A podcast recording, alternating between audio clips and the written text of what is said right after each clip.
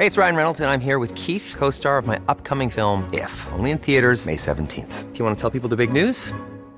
All right, I'll do. Sign up now and you'll get unlimited for $15 a month in six months of Paramount Plus Essential Plan on us. Mintmobile.com slash switch. Upfront payment of $45 equivalent to $15 per month. Unlimited over 40 gigabytes per month. Face lower speeds. Videos at 480p. Active Mint customers by 531.24 get six months of Paramount Plus Essential Plan. Auto renews after six months. Offer ends May 31st, 2024. Separate Paramount Plus registration required. Terms and conditions apply if rated PG. Heraldo Podcast, un lugar para tus oídos. Más cambios en el gabinete. Te contamos quién es Luisa María Alcalde, la nueva secretaria de Gobernación. Esto es Primera Plana de El Heraldo de México.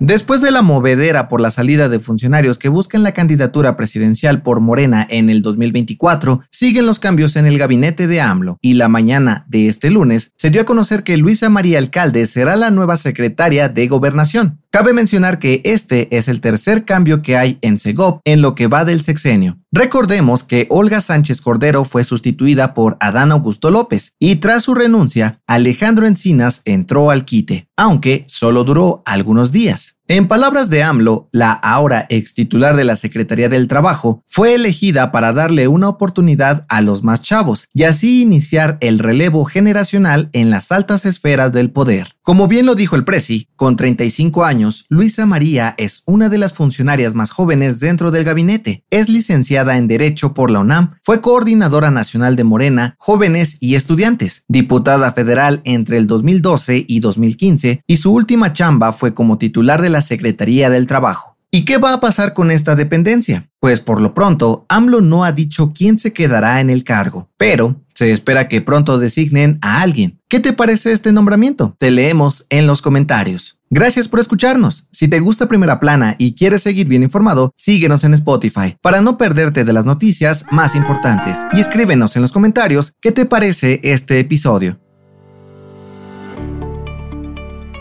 Desde hace varios años, la lucha contra las adicciones en México ha sido uno de los temas más importantes de la agenda, por lo que el gobierno está buscando nuevas formas de prevenirlas, ahora a través del deporte. Y es que la Secretaría de Seguridad y Protección Ciudadana y el Consejo Mundial del Boxeo firmaron un acuerdo para ponerse los guantes en contra de las adicciones, con la implementación de clínicas en donde campeones y ex campeones pueden ayudar a los más jóvenes a salir de las drogas. En las clínicas, algunos boxeadores compartirán sus experiencias y vivencias en distintos espacios, como parques, centros deportivos, escuelas y barrios, mediante talleres de prevención.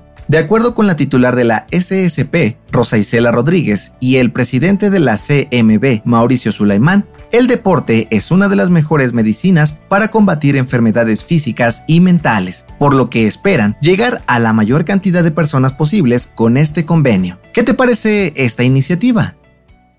En otras noticias, AMLO informó que presentará una iniciativa para elevar a rango constitucional la protección de los animales tras los casos de maltrato de los perros Scooby y Huellitas en las últimas semanas. En noticias internacionales, este lunes un submarino que llevaba turistas a ver los restos del Titanic desapareció en el Océano Atlántico, aunque hasta el momento no se han podido obtener detalles de lo ocurrido o cuántos pasajeros había a bordo, Estados Unidos y Canadá desplegaron un operativo de búsqueda y rescate. Y en los deportes, sacudida en el tri. El argentino Diego Coca fue despedido como entrenador de la selección mexicana y Jaime El Jimmy Lozano será el técnico interino para la Copa Oro.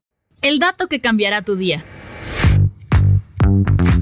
Hoy se celebra el Yellow Day o Día Amarillo, mejor conocido como el más feliz del año. Pero, ¿sabes por qué es considerado como tal? De acuerdo con el investigador británico Cliff Arnold, existe una ecuación sencilla para determinar cada 20 de junio como el día más feliz del año. Por un lado, la temperatura se mantiene entre los 20 y 21 grados, clima perfecto para pasar tiempo fuera de casa. La luz del sol alcanza su punto máximo, activando la serotonina de nuestro cerebro. Y por si fuera poco, está estamos a solo unos días de las vacaciones de verano. Gracias a las condiciones climáticas, también solemos ser más productivos, realizamos actividades al aire libre y socializamos más. Todos estos factores elevan nuestro estado de ánimo. ¿Y tú, te sientes más feliz hoy? Yo soy José Mata y nos escuchamos en la próxima.